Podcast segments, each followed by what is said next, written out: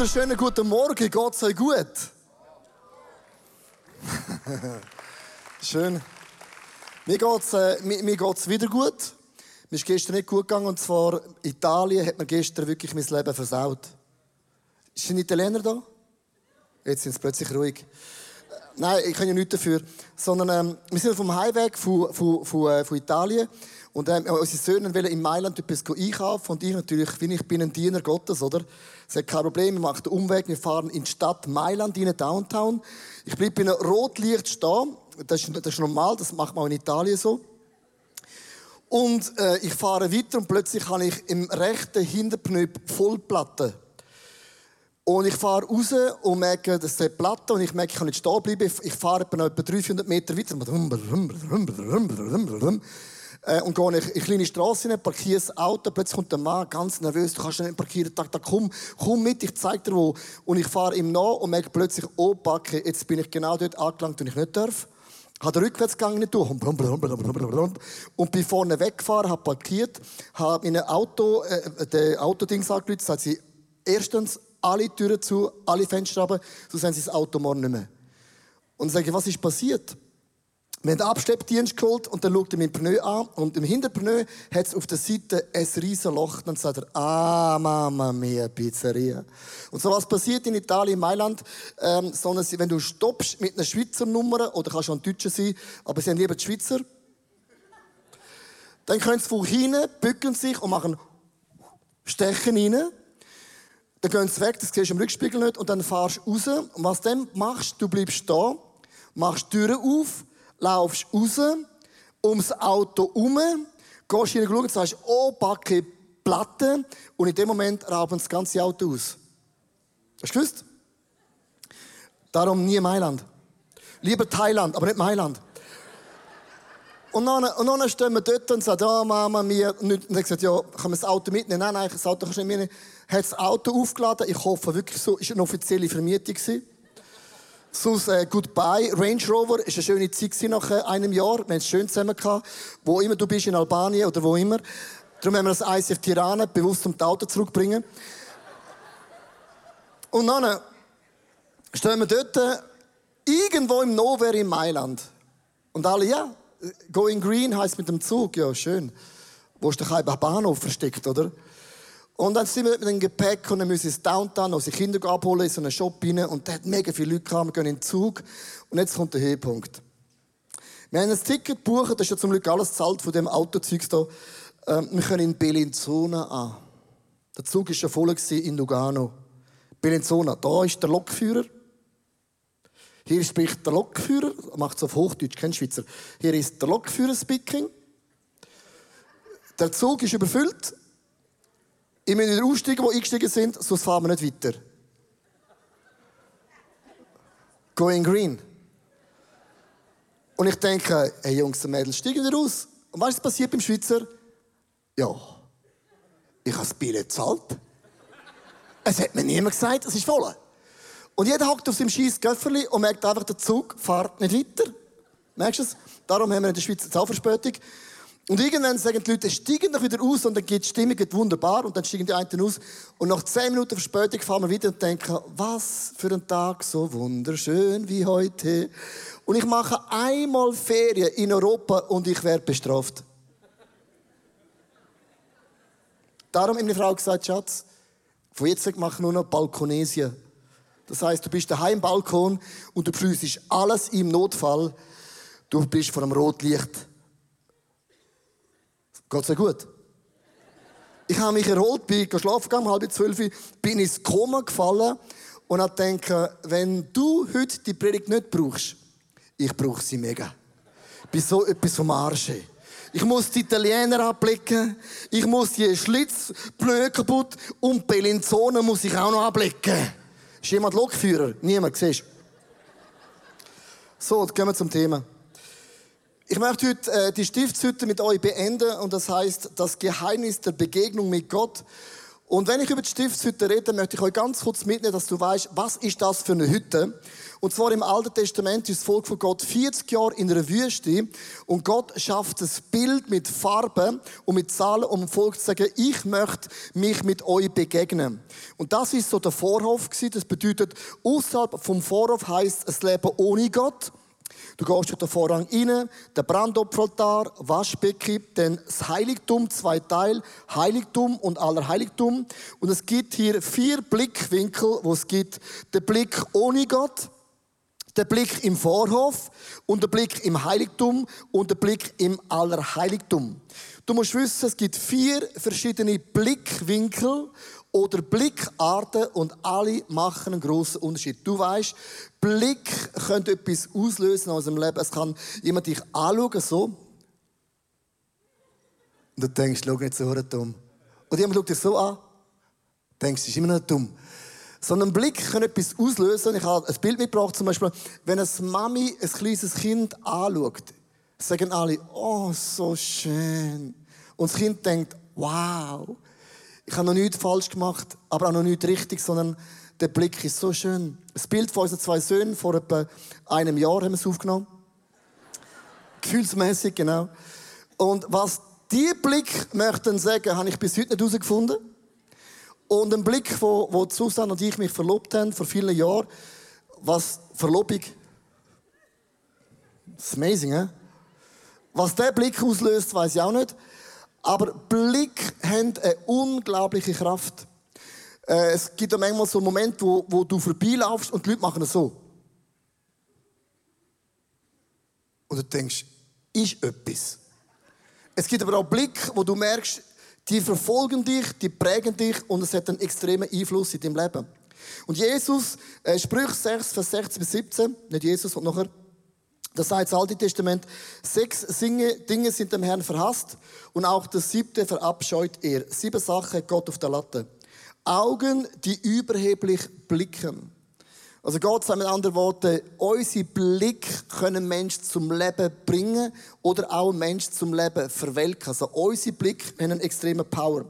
Jesus steht eines Tages vor den Jüngern und sagt in Johannes 14, Vers 6, und er schaut sie dabei an und sagt, ich bin der Weg, ich bin die Wahrheit und ich bin das Leben. Ohne mich kann niemand zum Vater kommen. Und wir denken, wow, äh, da kennen wir den Vers. Jesus zitiert die Stiftshütte dabei. Er redet zu den Juden auch. Und ich wusste, was, Jesus, du bist der Weg, du bist die Wahrheit und das Leben. Jesus redet von drei verschiedenen Blickwinkeln und ist der einzige Weg, wie du in Gegenwart von Gott kannst retten. Was sagt Jesus in dem Bibeltext ganz konkret aus? Der erste Blickwinkel ist, vor dem Vorhof ist unser Leben. Und wenn du Gott nicht kennst, dann hast du so äh, weltliche Probleme. Wenn du Christ bist, hast du christliche Probleme hast ein Problem nicht in deinem Leben und dann stehst du da und du merkst, du wirst in deinem Leben beobachtet. Und jeder Blick kann deine Identität prägen oder verprägen. Und du lebst mit dem und du weißt nicht, wie, wie kann ich das Problem lösen. Blick von den Menschen können dich mega prägen. Und die Good News ist, wir sind nicht prägt von der Welt, wir sind nicht prägt, was Menschen denken, schauen, sagen, hören, sondern wir haben uns entschieden, durch den Heiligen Geist, wir brauchen Jesus und wir sind durch das erste Türli durchgegangen und sagen wieder vorauf. Und ich gehe durch und sage, wow, Jesus ist mein wunderbarer Weg in meinem Leben. Die erste Tür vom Vorhof sagt, Jesus ist der Weg. Ohne Jesus kann ich nicht vor dem Brandopferaltar, vor dem Waschbecken stehen. Und der Brandopferaltar sagt nichts anderes aus. Ich schaue mich an. Da schauen die Menschen mich an und da schaue ich mich an. Das heißt, beim Brandopferaltar wird mir bewusst, hey, Leckbeck, ich mache immer wieder Fehler. Ich sündige ja bewusst, aber manchmal auch unbewusst. Und mir wird plötzlich bewusst, Jesus, wie ein Spiegel, es tut mir leid. Und ich zum Glauben kam, hat mich jemand gefragt, bist du ein Sünder? Ich sagte, das musst du gerne sagen. Das weiß ich schon lange. Ist ja offensichtlich, oder? Manchmal. Und ich sage da, Jesus, es tut mir mega leid für all meine Sünden und Fehler. Und ich lege meine Sünden, meine Fehler vor dem Altar ab. Und die Last wird immer kleiner. Und das Waschbecken ist nichts anderes als der Priester schaut jeden Tag in das Wasser rein und es prüft deine Motivation. Deine Hände und Füße werden gewaschen. Warum tue ich, was ich tue? Wieso tue ich nicht, was ich tue? Du kannst auch richtig verpacken. Ja, ich diene unserem Gott im Himmel. Kannst den Finger schon heben. Aber mag innerlich eine andere Botschaft sein sondern es ist wie ein Röntgengerät. Sondern es gibt ja so Umfälle in deinem Leben, das sieht man ohne ein Röntgengerät. Es gibt aber auch Brüche innerlich, da brauchst du ein Röntgengerät. Und plötzlich merkst du, aha, in meiner Seele ist etwas gebrochen. Und ich schaue im Vorauf auf mein Leben, auf meine Fehler und auch auf meine Motivation. Und ich lasse wieder ein paar Sachen hier liegen. Denn in das Heiligtum hineingehen bedeutet nichts anderes, als Jesus ist auch die wunderbare Wahrheit. Also, vor dem Vorauf, wie schauen mich die Leute an, da schaue ich mich an und da schaue ich Jesus an. Mein ganzer Blickwinkel ist immer, was denkst du, wie schaust du, was guckst du? Wie schaue ich mich an? Sondern ich schaue meinen Jesus an. Und mein ganzer Fokus in dem Heiligtum, es gibt kein Fenster, keine grosse Türe, sondern das einzige Licht ist mein Jesus. Und ich weiß, Jesus ist meine Hoffnung. Er ist mein Hirt. Er führt und leitet mich, auch wenn ich den Weg von Gott nicht verstehe, aber ich höre mein Hirt. Ich spüre mein Hirt und ich vertraue, dass der Hirt es gut macht. Und ich gehe zu dem Schaubrot. Ich sage, meine Zufriedenheit ist Jesus, nicht mein Erfolg, meine Titel, meine Money, meine Karriere, sondern Jesus ist meine Sattheit. Und ich gehe zu dem Weihrauch und mir wird bewusst, hey, leck mir Becke. Dass es mich gibt, ist ja mega Wunder. Gott hat mich wollen. Gott hat mich geformt. 1,68 Meter bin ich. 72 Kilo in guten Tagen. Und Gott hat mich genauso wollen. Und merkst du es? Worship, Lob und Anbetung umgibt alles. Der Blickwinkel vor Dings, wie sehe ich Menschen? Dort sehe ich mich selber wie ein Röntgengerät. Und da schaue ich meinen Jesus an. Er ist meine Wahrheit. Er setzt mich frei. Und da hat einmal der Priester reingehen, einmal pro Jahr ist Allerheiligtum. Einmal. Wo Jesus am Kreuz stirbt, ist der Vorhang von oben nach unten zerrissen und Gott sagt, der Weg ist zugänglich jeden Tag, jeden Moment von uns. Und der letzte Vorhang im Heiligtum heißt, er ist mein Leben. Und jetzt sagt Jesus, der Jünger, ich bin der Weg, ich bin die Wahrheit und das Leben.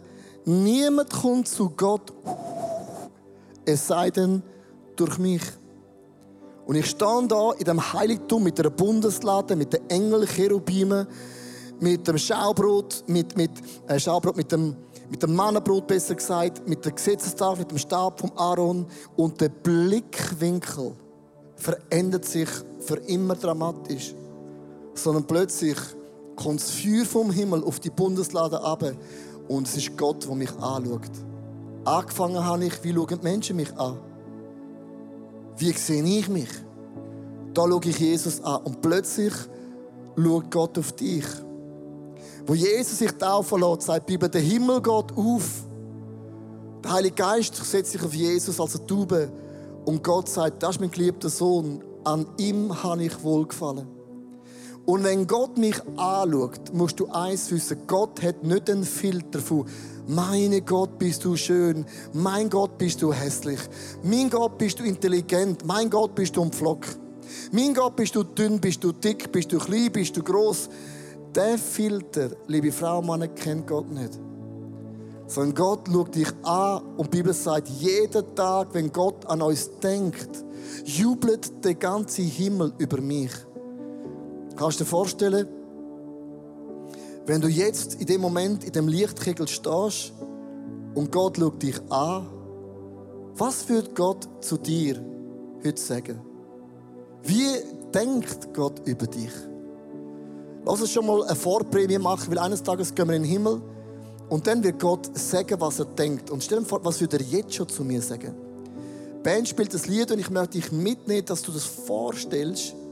Ich stand vor der Gegenwart Gottes Gott schaut mich an. Und was wird Gott heute zu mir sagen.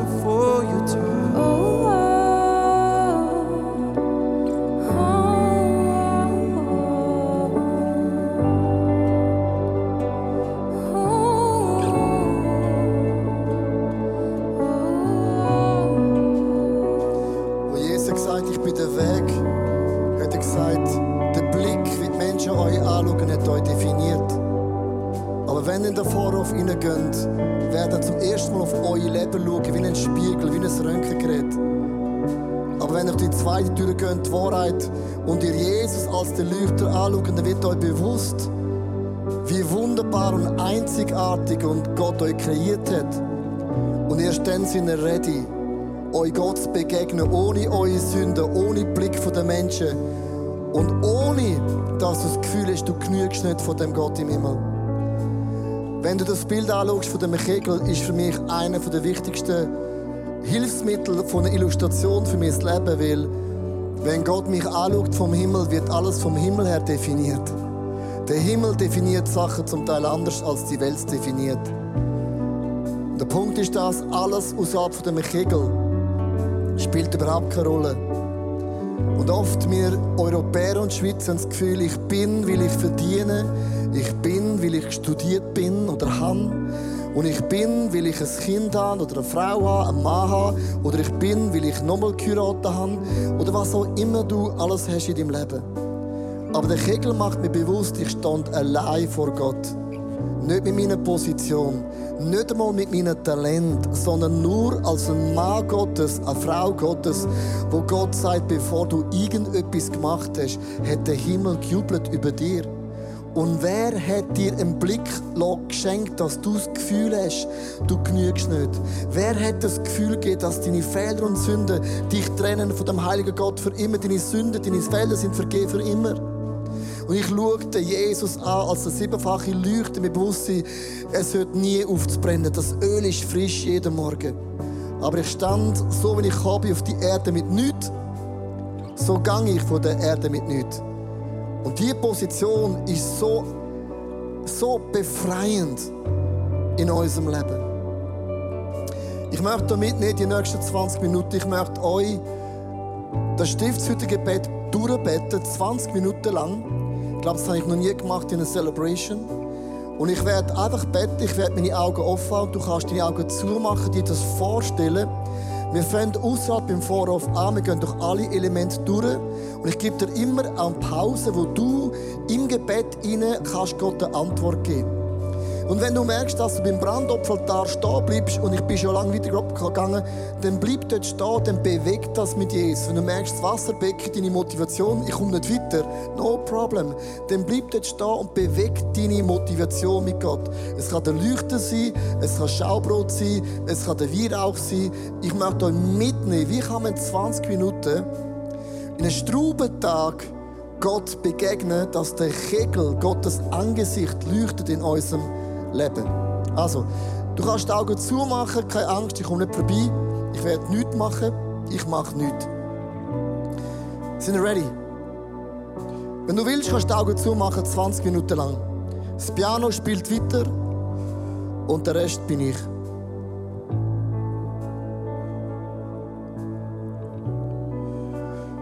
Und wenn ich zu dir komme, Jesus, am Morgen früh, Jesus, ich mag mich erinnern an die Tage, wo ich dich nicht kennt habe. Mein Gott, mein Leben hat keinen Sinn gemacht. All meine Nöte und Sorgen und Probleme, ich habe nicht gewusst, wo an. Jesus, ich weiß nicht, wie dir Danke sagen, dass du, der Vater, der Erlaubnis geht, an deiner Stelle den Heiligen Geist schicken, wo mich leitet, wo mich führt, wo mich begleitet, wo mir Kraft gibt, wo mir die Augen aufmacht, um zu sehen, dass so, wie ich mein Leben sehe, ist es klein. Und ich bin so dankbar für den Geist Gottes, wo mir die Augen aufgemacht hat, dass ich Jesus brauche. Und ich gehe durch den Vorhof in dieser Stiftshütte als ein Bild am Morgen früh. Ich bin nicht mehr in dieser Welt. Ich gehöre zur Familie von Gott. Und Jesus, da stehe ich für dich vor dem Brandopferaltar. Du hast dein Leben hingegeben an meiner Stelle. Es gibt keine größere Liebe und Hingabe, als wenn jemand an meiner Stelle sein Leben hingibt. Und du bist geschlachtet worden wie ein Schaf auf der Schlachtbank. Und du hast dein Maul nicht aufgemacht für mich. Jesus, das sind all meine Fehler. Das sind meine Sünden. Ich nenne sie bei Namen. Auch die Sachen, die ich bewusst gemacht habe. Jesus, ich weiß auch nicht, was mich trifft. Und es macht mir manchmal so Mühe, dass ich so ein sturer Mensch bin. Ich möchte dich bitten, vergib mir meine Fehler und Sünden. Und ich blieb an dem Brandopferaltar und ich nenne meine Sünden bei Namen. Nenn deine Sünden, nenn deine Fehler jetzt bei Namen. Sie haben jede einzelne Sünde bei Namen genannt. Und dann hat der Priester das Tier geopfert, hat Asche genommen und in die Wüste geworfen als ein Zeichen. Nichts mehr steht zwischen dir und dem Gott im Himmel. Deine Sünden sind weggetragen worden. In der Wüste.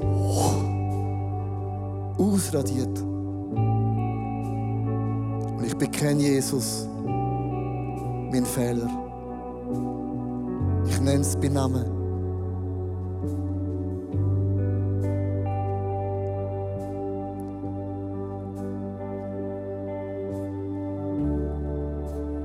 Nachdem ich alles in Jesus bekennt habe, wo mir wirklich leid tut, auch die bewussten Sünden, die mich so nervt, gehe ich zum Waschbecken mit meiner Motivation und jeden Tag hat der Priester im Wasser sein Gesicht gesehen. Er hat seine Hände und Füße gewaschen, weil jeden Tag werden unsere Füße dreckig. Und Jesus, du siehst meine Motivation. Du weißt, was mich antreibt. Du weißt, was mich motiviert. Du kennst meine Ziele und meine Pläne und meine Gefühle und alles kennst du. Aber Jesus, ich muss dir gerne sagen, wieso ich es tue. Du weißt es sowieso, du siehst, du hörst, du fühlst. Und ich möchte dich bitten, mein Herr und mein Gott, nimm alles weg von mir und mich hindert zu dir.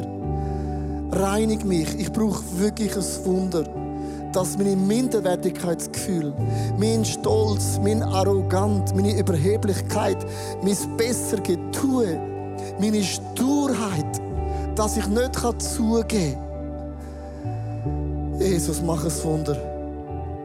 Ich brauche wirklich einen Durchbruch von dir. Und ich lasse mich waschen in dem Waschbecken. Meine Seele und mein Geist und mein Körper.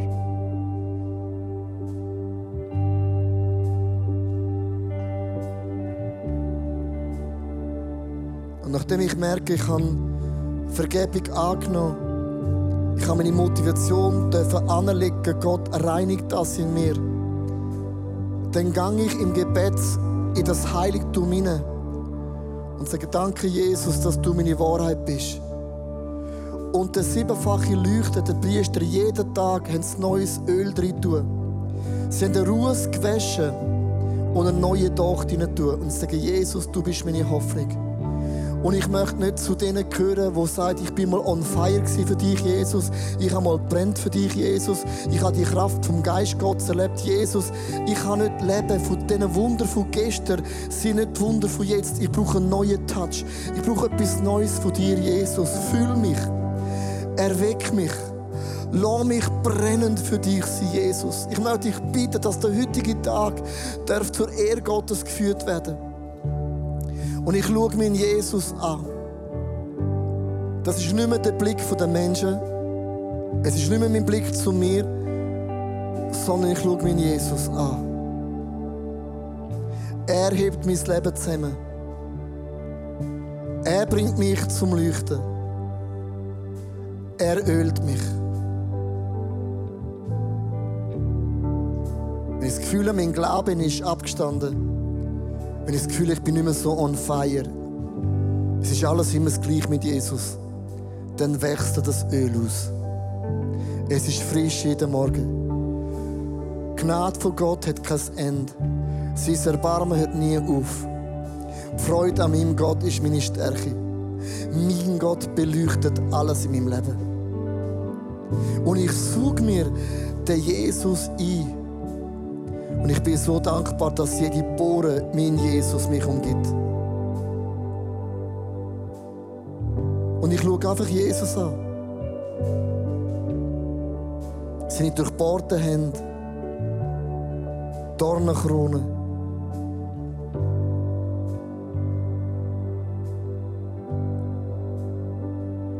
Und irgendwann laufe ich zu diesen Schaubrot. Zwölf Brot für jeden Stamm, ein Brot. Das bedeutet, dass auch mein Name hat hier Platz.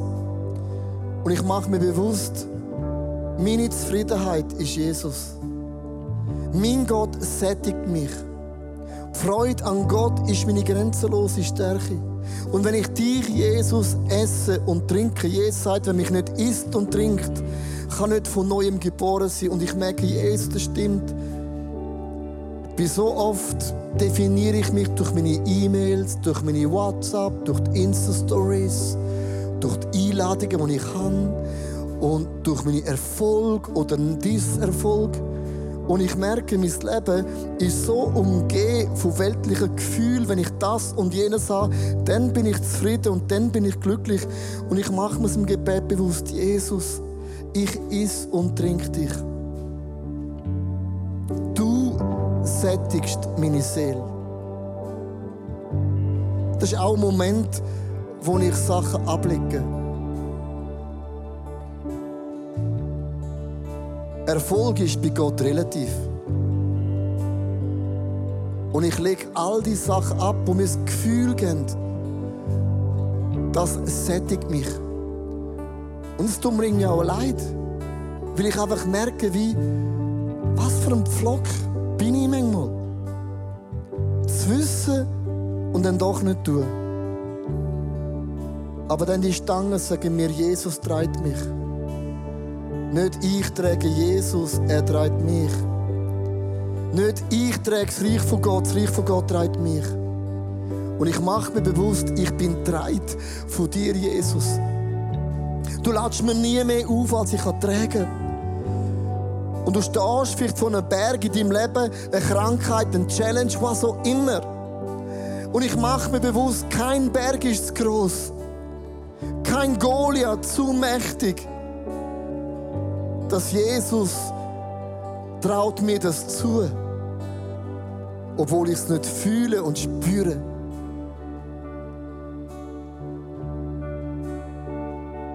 Er treibt mich.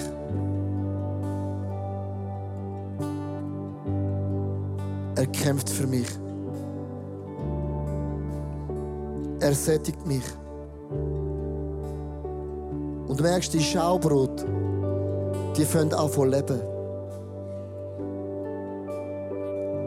Und irgendwann im Gebet merke ich, Jesus sättigt mich. Der Weihrauchaltar hat der Priester so Weihrauch entzündet, wo alles eingenebelt hat. Worship, Lob und Dank erfüllt Gottes Gegenwart. Und das ist der Moment, wo ich mir bewusst mache, Gott hat mich wollen, wie ich bin. Die 1,68 Meter hat Gott so wollen. Meine Beine und meine Haare und Ohren hat Gott so wollen. Gott hat mir einen Charakter gegeben. Gott hat mir Fähigkeiten gegeben. Ich kann es nicht aussuchen. Er ist mein Töpfer. Er formt mich. Er prägt mich. Er hat ein Bild von mir. Und ich fange an, von wegzuschauen, wie sehen Menschen mich wie beobachten Menschen mich? Wie müsste Norm sein? Wie sehe ich mich? Sondern plötzlich macht die Wahrheit mich frei und mir wird bewusst, dass jeden Morgen, wenn Gott mich sieht, er jubelt über mich. Weißt du warum? Weil er hat mich geformt im Mutterlieb. Von Hand Gottes bin ich geformt. Detail. Und ich fange Gott an von Danke sagen für meine 1,68 Meter.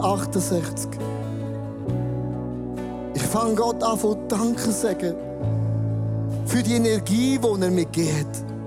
Ich danke dir, Jesus, dass du mich kunstvoll gemacht hast. Und ich fange an von aufzählen. Und ich sage das so laut, dass es meine Seele hört. Du bist ein Meisterwerk Gottes. Der Himmel jubelt über dir. Gott ist so mächtig stolz. Und ich lasse das fühlen. Mit Worship und mit Dank. Und das hasst der Teufel. Wenn ich Gott Danke sage für meine Art. Wenn ich ihm Danke sage für die Formungen, wo mein Gott mir geht. Und ich merke, der Weihrauchaltar ist gar nicht so einfach. Weil der Blick der Menschen, aber auch meine eigenen Blick, etwas anderes sehen Und ich zünde den Weihrauch an. Von Dank. Ich mir meine Eltern nicht aussuchen. Das Land, wo ich geboren werde, der Ort. Ich mir meine Berufung nicht auswählen. Nicht einmal meine Talente.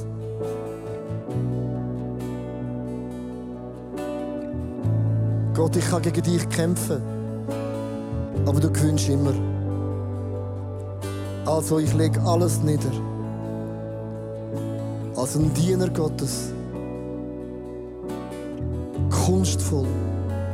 Einzigartig erschaffen. Und während ich, ich Gott danke sage, erfüllt sich der Raum der Wahrheit mit dem Weihrauch, mit dem Licht. Ich bin dreit. Und irgendwann merke ich, Blick der Menschen habe ich abgestreift. Ich habe in den Spiegel geschaut und habe mich reflektiert. Und ich habe meine Seele einnehmen und meinen Geist von der Wahrheit Gottes. Und dann gehe ich zum Allerheiligtum und ich mache mir bewusst, das ist ein unglaubliches Geschenk. Das Volk von Gott hat nicht da reingehen können. Sie haben sich gewünscht und gesehen zu diesen Tagen, wo sie Gott eine Frage stellen und Gott gibt eine Antwort. Aber nur einmal im Jahr hat der Hohepriester rein. Und wenn er den Vorhang aufgemacht hat, das erste, was reingegangen ist, ist der Weihrauch. Worship, Lob und Dank und Anerkennung ebnet den Weg zu Gott. Und dort hat der Priester siebenmal das Blut vom Brandopferaltar angespritzt. Als ein Zeichen. Worship und Vergebung komme ich zu dir. Und Cherubime ihre Hände, ihre Flügel zum Himmel emporheben. Das Mannenbrot und die Gesetze von Gott und der Stab. Und wenn ich Gott im Heiligtum begegne, bin ich im Gebet dort angekommen, wo ich schon am Anfang wollte. Das Leben von dort an, wo Gott zu dir redet wo Gott dir erklärt, wie Gott er dich sieht. Und ich merke, wenn ich Gott anschaue, Gott denkt anders. Das Reich von Gott hat andere Prinzipien als die Welt. Und Gott fängt mir an zu flüstern, wie er Sachen sieht in meinem Leben. Was er sich wünscht, was er denkt, was er fühlt. Und das ist der Ort, liebe Frauen und Männer, wo ich nicht muss, sondern wo ich nur noch will zu Gott sagen, ich bin nicht würdig, einzutreten vor dir. Was für ein Flock bin ich? Was für ein egoistischer Mensch bin ich? Warum lasse mich noch immer prägen, was die Menschen denken und fühlen? Warum, warum kann ich nicht einfach in den Spiegel schauen und sagen, meine Motivation stinkt zum Himmel? Warum muss ich es noch fromm verpacken? Jesus, warum verstehe ich deine Wahrheit nicht mehr? Und wer bin ich? Dass ich eintreten vor deine Gegenwart. Das ist der Moment, wo ich sage, Gott sprich. Ich höre. Das ist der Moment, wo Gott mit dem Moses geredet hat im brennenden Dornbusch. Das ist der Moment, wo Gott zu einer Maria und Josef sagt, ihr sind auserwählt. Das ist der Moment, wo Gott sagt zu einer Jeremia, du bist nicht zu jung, du bist auch nicht zu alt. Und ich öffne meine Ohren.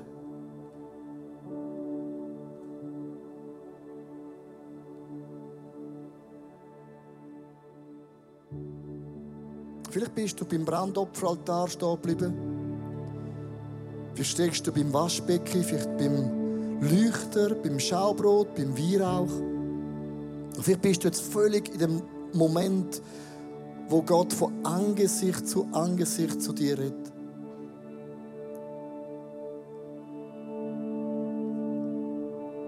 Ich möchte mit euch wirklich nochmal in eine Worship-Zeit gehen.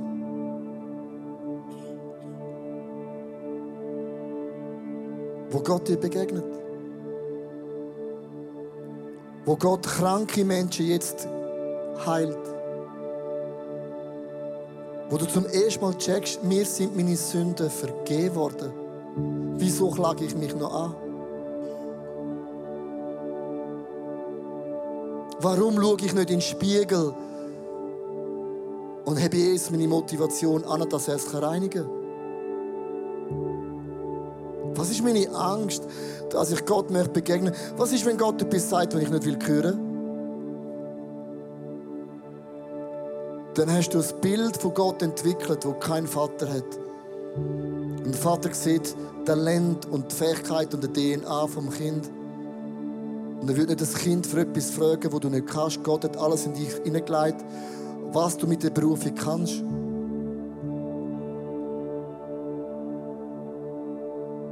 Stell dir vor, du bist in dem Kreis. Alles außerhalb dem Kreis ist nicht relevant jetzt. Mit nichts bin ich auf die Welt gekommen. Und meine Eltern haben gejubelt. Und mit nichts gehe ich zum, zurück zu Gott im Himmel. Und dann wird Gott jubeln.